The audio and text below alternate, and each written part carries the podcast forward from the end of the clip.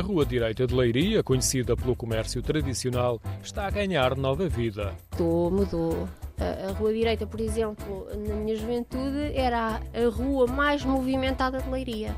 Hoje em dia é a Avenida Heróis Angola, a zona do Jardim. Agora tem outro tipo de movimento, mais noturno, jovens e muitos estrangeiros, nomeadamente brasileiros. Ana Paula Moreira dá continuidade a um negócio familiar, a Chapelaria Lis, uma das lojas mais antigas da Rua Direita. No mesmo sentido, vai o testemunho de Vasco Silva, que faz parte de outra família com um comércio tradicional na Rua Direita. Há cinco anos para cá há muita imigração, também há, há famílias a voltarem, está a voltar a ter outra vez o, a característica do bairro. Há, há muitas realidades agora.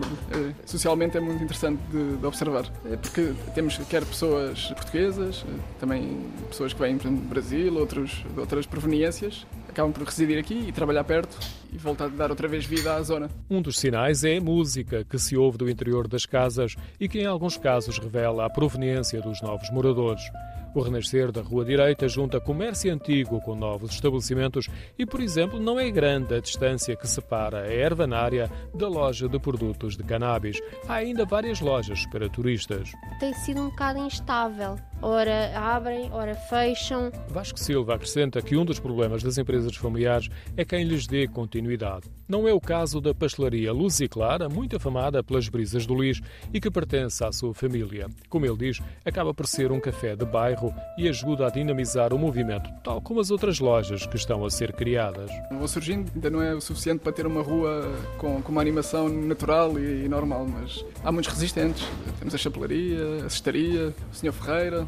Infelizmente já muitos fecharam. O Sr. António das Bicicletas, outras grandes referências. Depois não há quem continue essas lojas. A rua está arranjada com calçada portuguesa e situa-se no centro histórico de Leiria. O seu verdadeiro nome é Rua Barão de Viamonte e faz a ligação entre o Largo Cândido dos Reis, o antigo terreiro, e o largo onde está a sede Leiria. A rua é estreita e mais estreita ainda são algumas travessas, como a da tipografia, onde essa de Queiroz viveu algum tempo. No cruzamento com a rua direita foi construído o Centro Cívico com o nome do escritor.